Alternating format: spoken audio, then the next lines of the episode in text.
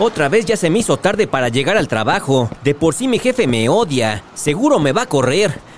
La situación está color de hormiga. ¿Sabes de dónde viene?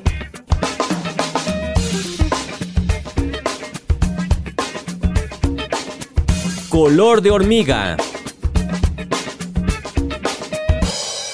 ¿De dónde viene?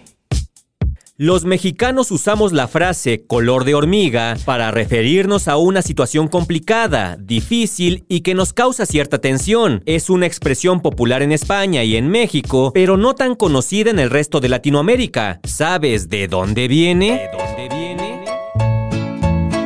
En la vida de campo es muy común que los campesinos, agricultores y pastores se detengan a descansar debajo de un árbol. Híjole, mano, la calor está muy fuerte. Este arbolito se ve muy bueno para descansar. Me voy a echar un coyotito. Pero uno de los mayores inconvenientes de este descanso eran precisamente las hormigas, que en ciertas regiones son grandes y agresivas. Comúnmente son de color rojo o negro, colores que eran relacionados con la desgracia. Por eso cuando cuando el campesino debajo del árbol veía que las hormigas comenzaban a reunirse, sabía que podía haber problemas. Híjole, estoy rodeado, me van a picar, atrás pequeñas bribonas. Es por eso que cuando vemos que una situación comienza a agravarse y complicarse, decimos que las cosas están poniendo color de hormiga, porque la situación se ve negra o roja y peligrosa como una hormiga, lo que quiere decir que las expectativas son muy malas.